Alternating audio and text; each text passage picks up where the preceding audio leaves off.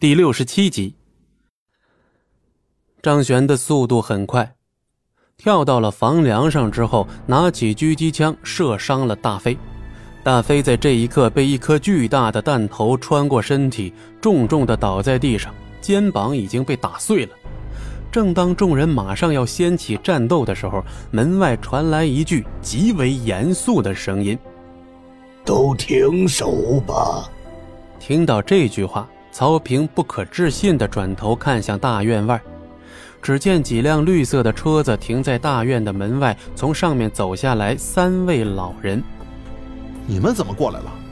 难道我们不该来吗？如果再不过来，你们两个岂不是要真打起来了？为首的老人名字叫做黑鹰，身后的两位，一个叫赤蛇，一个叫白鹤。他们三位老人是带出来这么多的队员的顶尖元老，张璇这一批都是他们带出来的。张璇，说说是怎么回事吧。刚一过来，他们就把目光放在了张璇的身上。今天所有的事情都是因为张璇而起，正好让张璇这个主角讲一讲他究竟发生了什么。听到这里，张璇的嘴巴扬起了一丝微笑。今天黑鹰三位老人过来，那就代表着他们肯定是动不了自己。从顶上翻下来，张璇缓缓开口：“是这样，前些日子我接到任务，这个任务是陈波自己接的，说是在西边有一群诈骗团队，他们正在搜集力量，不断的洗黑钱，然后我就去找他们，想将他们抓捕归案。”刚到地方，我发现他们火力极其凶猛，甚至还有极为恐怖的战斗力。我身边的几个队员都身负重伤，被送了回去，只有我独自一人前往，并且覆灭了所有人。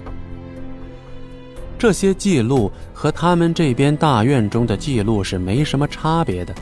黑鹰三位老人在听到之后点了点头，而旁边的曹平则是脸色迅速难看了起来。接下来就是要开始编了，是吧？元老，这家伙根本不可信，你们不要相信他的话。继续说下去吧。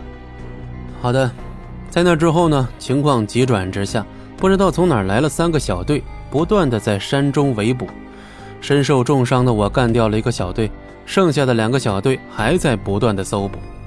然后我拖着重伤的身躯把他们全干掉了，现在身上还有他们留下的杀伤。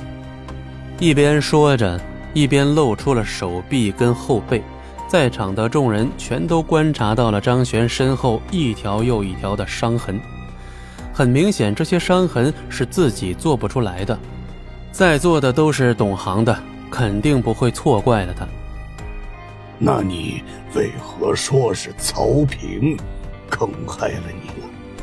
因为他们在背后派遣的人啊！我在当时击杀的那几个追捕我小队的时候。我听到了他们的讨论。听到这样一番话之后，黑鹰点了点头，随后沉默了下来。本集播讲完毕，感谢您的收听，我们精彩继续。